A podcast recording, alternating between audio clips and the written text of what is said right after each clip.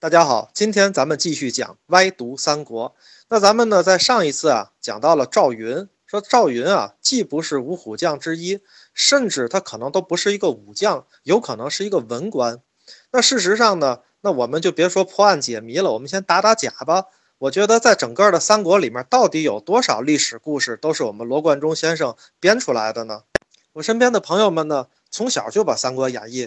都读完了，而且呢，听着这种故事长大的，什么草船借箭啊，对吧？什么三气周瑜啊，但是呢，很多人都没有读过《三国志》，所以我们呢就有必要把《三国志》扒出来看一看，到底有哪些内容和历史是不一样的。我们从十八路诸侯讨董卓开始说起。为什么要从这件事儿说起呢？因为在《三国志》里面这件事儿有详细的描述，到底谁参加了这个。诸侯这方到底呢？当时怎么打的？跟《三国演义》呢有一个非常明显的对比。那其实呢，当时这个古代嘛，打仗都是冷兵器，对吧？大家比的呢，其实就是兵力、军粮还有后勤嘛。事实上呢，在这种战役当中，绝对不会出现像评书里面或者《三国演义》里面所写的一样，就是两员大将，然后呢大战三百回合，这个把那个斩了，然后掩军杀过去，一场胜仗就获得了。事实上。没有任何一个将领能起到这样的主导作用。换句话讲，说单单一个吕布怎么样，再加上一个华雄，你再强大，你也不可能抵挡十八路诸侯。凭借武力呢和一己之力能够取得胜利的，基本上就是属于那种偷袭啊、劫个营啊、烧个粮草啊，这个是可以的。但是真正两军对垒，还是要比兵，到底谁的兵更多，谁的兵更精。那我们讲呢，到底盟军输在哪儿了？怎么就打不过董卓呢？那我们去扒一扒历史。我们首先呢，从《三国志》里去看，从兵力上跟《三国演义》里写的就不一样。因为呢，真正集结起来的就没有十八路诸侯，一共呢就十一路诸侯。而且十一路里面真正能打的就一个袁绍和一个曹操，其他的那个几个地方的什么太守王匡、太守刘岱、太守孔，就这些人，他们其实都是任命的文官，他们手里其实没有什么兵权。我们呢就按照袁绍。当时呢是兵力最强的有三万，曹操有一万，其余这些呢九路诸侯一人五千算吧，加起来呢总兵力一共就九万人左右。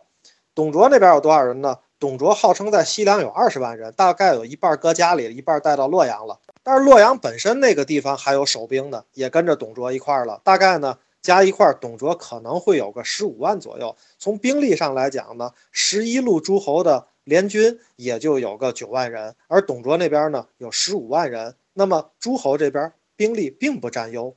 第二个呢，咱们就讲作战能力。西凉的兵马啊，天天跟这个少数民族打，其实单兵作战能力应该都是非常强的，这是其一。其二一个就是盟军的这个九万人是来自各地的。他们的军心是不齐的，不一定都能听这个盟主的。盟主不是袁绍吗？袁绍说了算吗？《三国志》里、《三国演义》里都写了，袁绍说了不算嘛。再加上呢，袁绍还有私心嘛。袁绍想着说，我这个点儿家底儿别给我打没了，我在后面待着吧，最好让别人冲锋陷阵，对吧？如果能够螳螂捕蝉，我来个黄雀在后才好呢。所以呢，事实上来讲，前锋都不是他的人。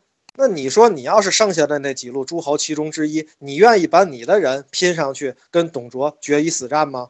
所以呢，有的人来了就是看看热闹，有的人来了呢就是表明一个姿态。你看我来了哈，对吧？当然也有真正就没来的，你喊人家人家也没来的。当然没来的这几个呢，包括呢那个在徐州啊近在咫尺都不肯出兵，也不表明态度那个陶谦，那还有后来呢这个跟袁绍交恶的这个公孙瓒啊、孔融等等的。但是后来，当然这几个都是第一个被灭的啊，这个呢也应该应该跟他们不出兵有一定的关系，这是一方面。再有呢，就是咱们提到了粮草后勤，打仗嘛，打的是钱财，打的是粮草。十八路诸侯呢讨董卓，发生在一九零年啊，那一年呢粮食其实是欠收的，董卓的部队呢还好办，他在洛阳那个地儿呢是帝都四通八达，哪个地儿都能给他补充粮食。而大部队这个十八路诸侯就不一样了。我们在《三国演义》里面呢，就看到这样的桥段：孙坚是后来加入这个同盟军的，那么一开始那十一路里没他。那么后来加入的孙坚呢，多次向负责粮草供给的这个袁术说催粮食，但是都没有拿到粮。那这个原因呢，其实是在讨伐董卓的过程当中最影响大家积极性的。至于我们当时看《三国演义》的时候，觉得袁术太可恨了，怎么就不给粮食呢？但是我们真正看史料去记载的话，有可能他不是不给，他自己也很缺粮。真的拿不出来，这也是有可能的。你说这个盟军呢，他自己里面还有这样的问题，你说粮草不够，然后呢人心不齐，作战能力吧跟董卓比呢人数还不占优，所以这个仗呢真的是很难打赢。把话题呢扯远了一点，其实呢为了说明一个问题，就是《三国志》啊跟《三国演义》里面其实确实是有很多地方写的不太一样，包括呢我们耳熟能详的各种故事，比如说我举几个例子。一个呢，像诸葛亮在五丈原啊，自己长了这个长命灯，然后延寿，突然间威严进来了啊，带过来一阵风，把那灯弄灭了。那个诸葛亮就说了：“说我命休矣。”这个事事儿其实是没有的，这个事儿其实是。丑化威严的是罗贯中先生。那这种事儿呢，非常的多。比如说关羽降曹，假的呀，因为什么呢？关羽是被张辽抓的嘛，根本就不是主动投降的。至于后来呢，他逃出来的时候过五关斩六将，你觉得可能吗？他一个人单枪匹马，这个有点太神话了。在关羽身上呢，这种事儿就见怪不怪了，那非常的多了。比如说举个例子，像关羽在华容道放走曹操这个事儿，假的呀。当时刘备是算到了曹操得从那儿跑，但派关羽去的时候，人曹操已经过去了，就没拦住嘛。还有一个最著名的就是刮骨疗伤了嘛，假的呀？为啥呢？因为二零八年，公元二零八年，华佗死了呀。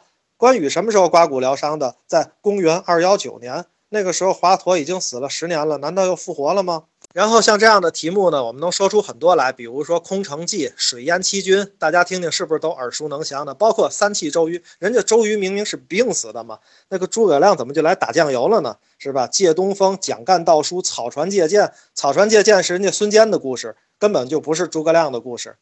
什么辕门射戟、温酒斩华雄、三英战吕布，这大家就查去吧。反正这些东西都是罗贯中先生编的，实在是太有脑洞了。说基于这些呢，我觉得确实得有一期咱们讲讲打假。为啥呢？因为小孩们现在都在读三国，你看我在家里也给孩子去讲三国的故事。然后呢？那么我们讲的其实就是刚才我提到的那些什么三气周瑜啊、草船借箭啊。所以我真心的是建议大家，我们是不是要给这个孩子们讲一点正史呢？其实美化过的一些历史也挺好，对吧？小孩在小的时候可以看到很多榜样。你看这个人他是英雄，但是呢，我觉得在十年、二十年以后长大了。他看到自己心目中的英雄，居然跟小的时候不太一样，会不会有很大的落差感呢？由此呢，我们就讲了今天的这个叫《三国打假》嘛。那咱们的这个内容呢，来自于公众号“歪读三国”。如果大家喜欢的话呢，去可以去关注这个公众号。如果大家呢喜欢听我给大家讲，陪大家一起读书，那可以关注我的公众号，叫于少博，少年的少，伯乐的伯。今天我们就讲到这里，谢谢大家。